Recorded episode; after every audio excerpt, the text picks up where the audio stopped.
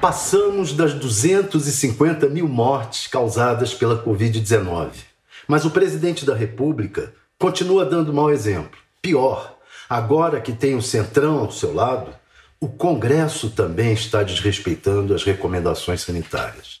Foi uma semana em que Bolsonaro fez duas daquelas suas caminhadas histriônicas do Palácio do Planalto até a sede do Legislativo. Provocou aglomerações em todo o percurso com a turba, seguranças, aliados e políticos e sem máscaras se acotovelando.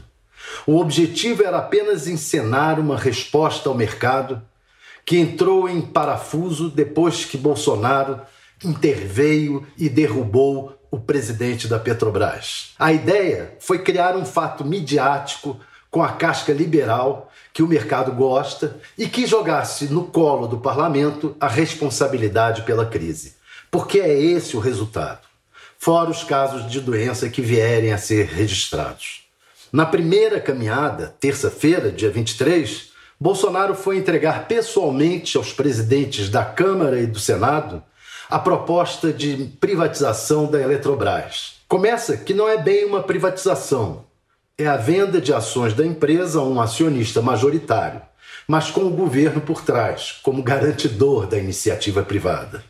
É uma encenação, porque todos sabem que será difícil passar no Congresso, já que boa parte dos parlamentares não gostam da ideia, a começar pelo presidente do Senado, Rodrigo Pacheco.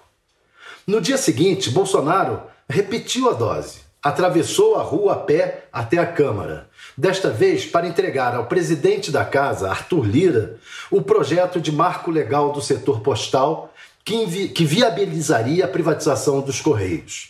Outro que terá muitas dificuldades e levará muito tempo para ser aprovado. Mas numa salinha apertada, sem máscaras, foi feita a encenação com empurra-empurra, vidros blindex quebrados e perdigotos para todos os lados. Sem contar que nessa semana, prefeitos de todo o Brasil acorreram ao Congresso em busca de liberação de verbas para suas cidades. E já apareceram gabinetes de parlamentares interditados por causa do coronavírus. Essa semana, eu acho que nós cometemos aqui uma imprudência de abrir as portas da casa, os portões, para a entrada de visitantes.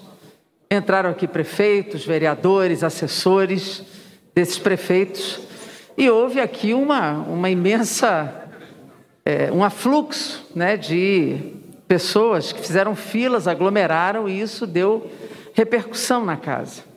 Nós já tivemos aqui dentro gabinetes interditados pela Covid gabinetes de parlamentares. Já houve mais funcionários aqui acometidos pela Covid.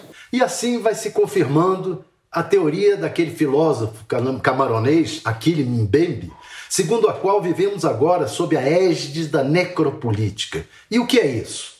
O verdadeiro poder soberano é o poder de determinar quem vive e quem morre. Nossos governantes carregam essa responsabilidade já passamos das 250 mil mortes no Brasil. E eles continuam pisando fundo.